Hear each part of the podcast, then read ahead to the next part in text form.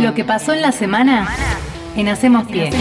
La doctora Ana Cecilia Anzulovich de la Universidad de San Luis. Nuestra investigación tiene que ver con los riesgos de la obesidad, particularmente en la edad adulta, y cómo esto puede generar distintas alteraciones, entre las que está, no solamente, pero entre las que está implicado el reloj biológico, y que pueden luego llevar al desarrollo de enfermedad de Alzheimer. Se trata de Pablo Dichera, que es músico. Empecé a pensar de qué forma, qué sentido tiene hacer un disco físico, si tiene sentido, si no tiene sentido. Y apareció esa idea de armar una tarjetita con el QR y, que todo el mundo tenga acceso a ese, a ese formato. Vamos a hacer, Axel, una, una doble comunicación a Julieta Bartoletti, que trabaja en el área de investigación de la UNDAM. Cartografías del Sur es una revista de ciencias, artes y tecnología. Como dice su título, es una revista multidisciplinaria.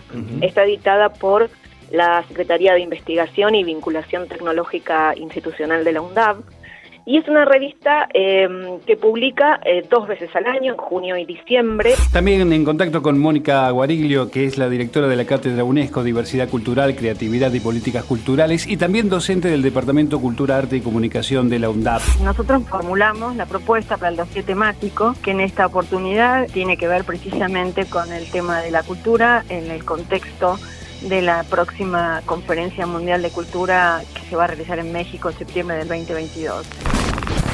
Estamos en comunicación telefónica para que nos explique sobre este tema eh, José Millán. El programa Estudiantes en Red busca que estudiantes avanzados en sus carreras, que están más o menos a mitad de carreras, puedan eh, acompañar las trayectorias de quienes recién se insertan en la universidad, ¿no? Entendiendo que, bueno, que es un aprendizaje el, el oficio de ser estudiante universitario. Queremos este, hablar con Luis Lázaro.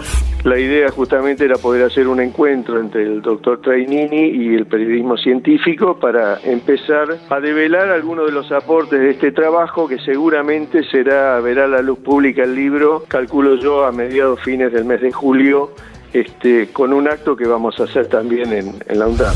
Lo que pasó en la semana en Hacemos Pie. Podés escuchar todas nuestras entrevistas en Spotify. Búscanos como Radio UNDAV.